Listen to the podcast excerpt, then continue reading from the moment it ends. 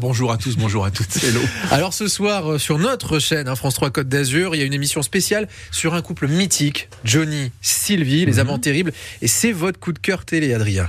Exactement, Johnny Hallyday, Sylvie Vartan, Les Amants Terribles, une histoire d'amour née dans les années 60. Sylvie Vartan a été l'épouse de Johnny de 65 à 1980.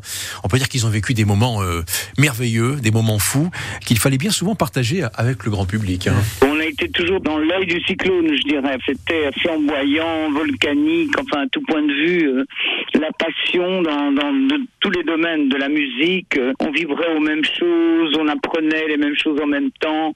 On était des adolescents. Ça a été euh, une période euh, totalement folle et euh, qui n'a pas de comparaison. On a été euh, en plus euh, des gosses qui étaient euh, l'emblème de l'amour, je crois. C'était la célébrité en plus. Une période charnière où les jeunes ont montré qu'ils étaient en grand nombre et qu'ils aimaient une musique que les, les aînés euh, n'approuvaient pas forcément. Johnny et moi, on était rock, on aimait, on aimait le rock et on s'entendait sur tous les domaines. Et puis il y avait un côté protecteur entre les deux artistes. C'est vrai, l'un aller voir les concerts de l'autre et vice versa, avec un regard toujours bienveillant, admiratif, je dirais même. hein. C'est vrai que à chaque euh, concert, quand l'un de nous chantait, l'autre était dans les coulisses et regardait le spectacle des coulisses toujours. Et Sylvie Vartan, elle repense souvent à Johnny, à toutes ces belles années. Elle est très nostalgique, Sylvie Vartan. Elle garde au fond du cœur Johnny, son Johnny, qui n'est plus là, mais qui pour elle est toujours là.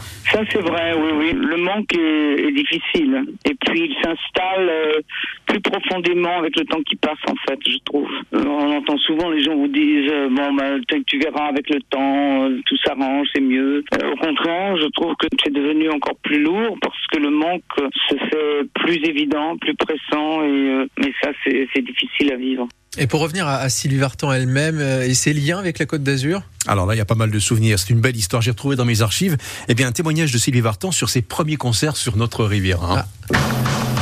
Oui, la Côte d'Azur, c'est c'est un lieu, c'est vrai, euh, plein de légendes et un lieu mythique pour beaucoup de raisons. C'est vrai que, que le climat prédispose peut-être les gens à, à des réactions différentes, mais euh, bon, la Côte d'Azur, c'est synonyme de, de oui, de, de, de soleil, évidemment. Bon, c'est les clichés, mais c'est vrai que moi j'ai des souvenirs euh, de mes débuts où on partait de Paris euh, pour rejoindre Nice. En plus ou moins une étape. On arrivait le matin euh, à 5 heures du matin euh, sur le port, on prenait un café, on, on faisait Nice, euh, Biarritz, euh, les, les jours de vacances, c'est-à-dire de grandes vacances. C'était l'enfer parce que c'était des routes à deux voies, il n'y avait pas les autoroutes encore. Alors c'était c'était des épopées, mais enfin c'est des souvenirs très gais quand même. C'était vraiment euh, des souvenirs qui, euh, qui nous restent à tous. Les années Voilà. N7. Exactement, il n'y avait pas l'autoroute encore à Eh l'époque. ouais. Manquez pas ce soir, à France 3, euh, aux alentours de 23h, ce documentaire sur Johnny et Sylvie, Les Amants Terribles. Les amants terribles. Merci beaucoup Adrien. À demain 7h pour se réveiller. hein. Je serai là, bien réveillé. Samedi et dimanche bien sûr.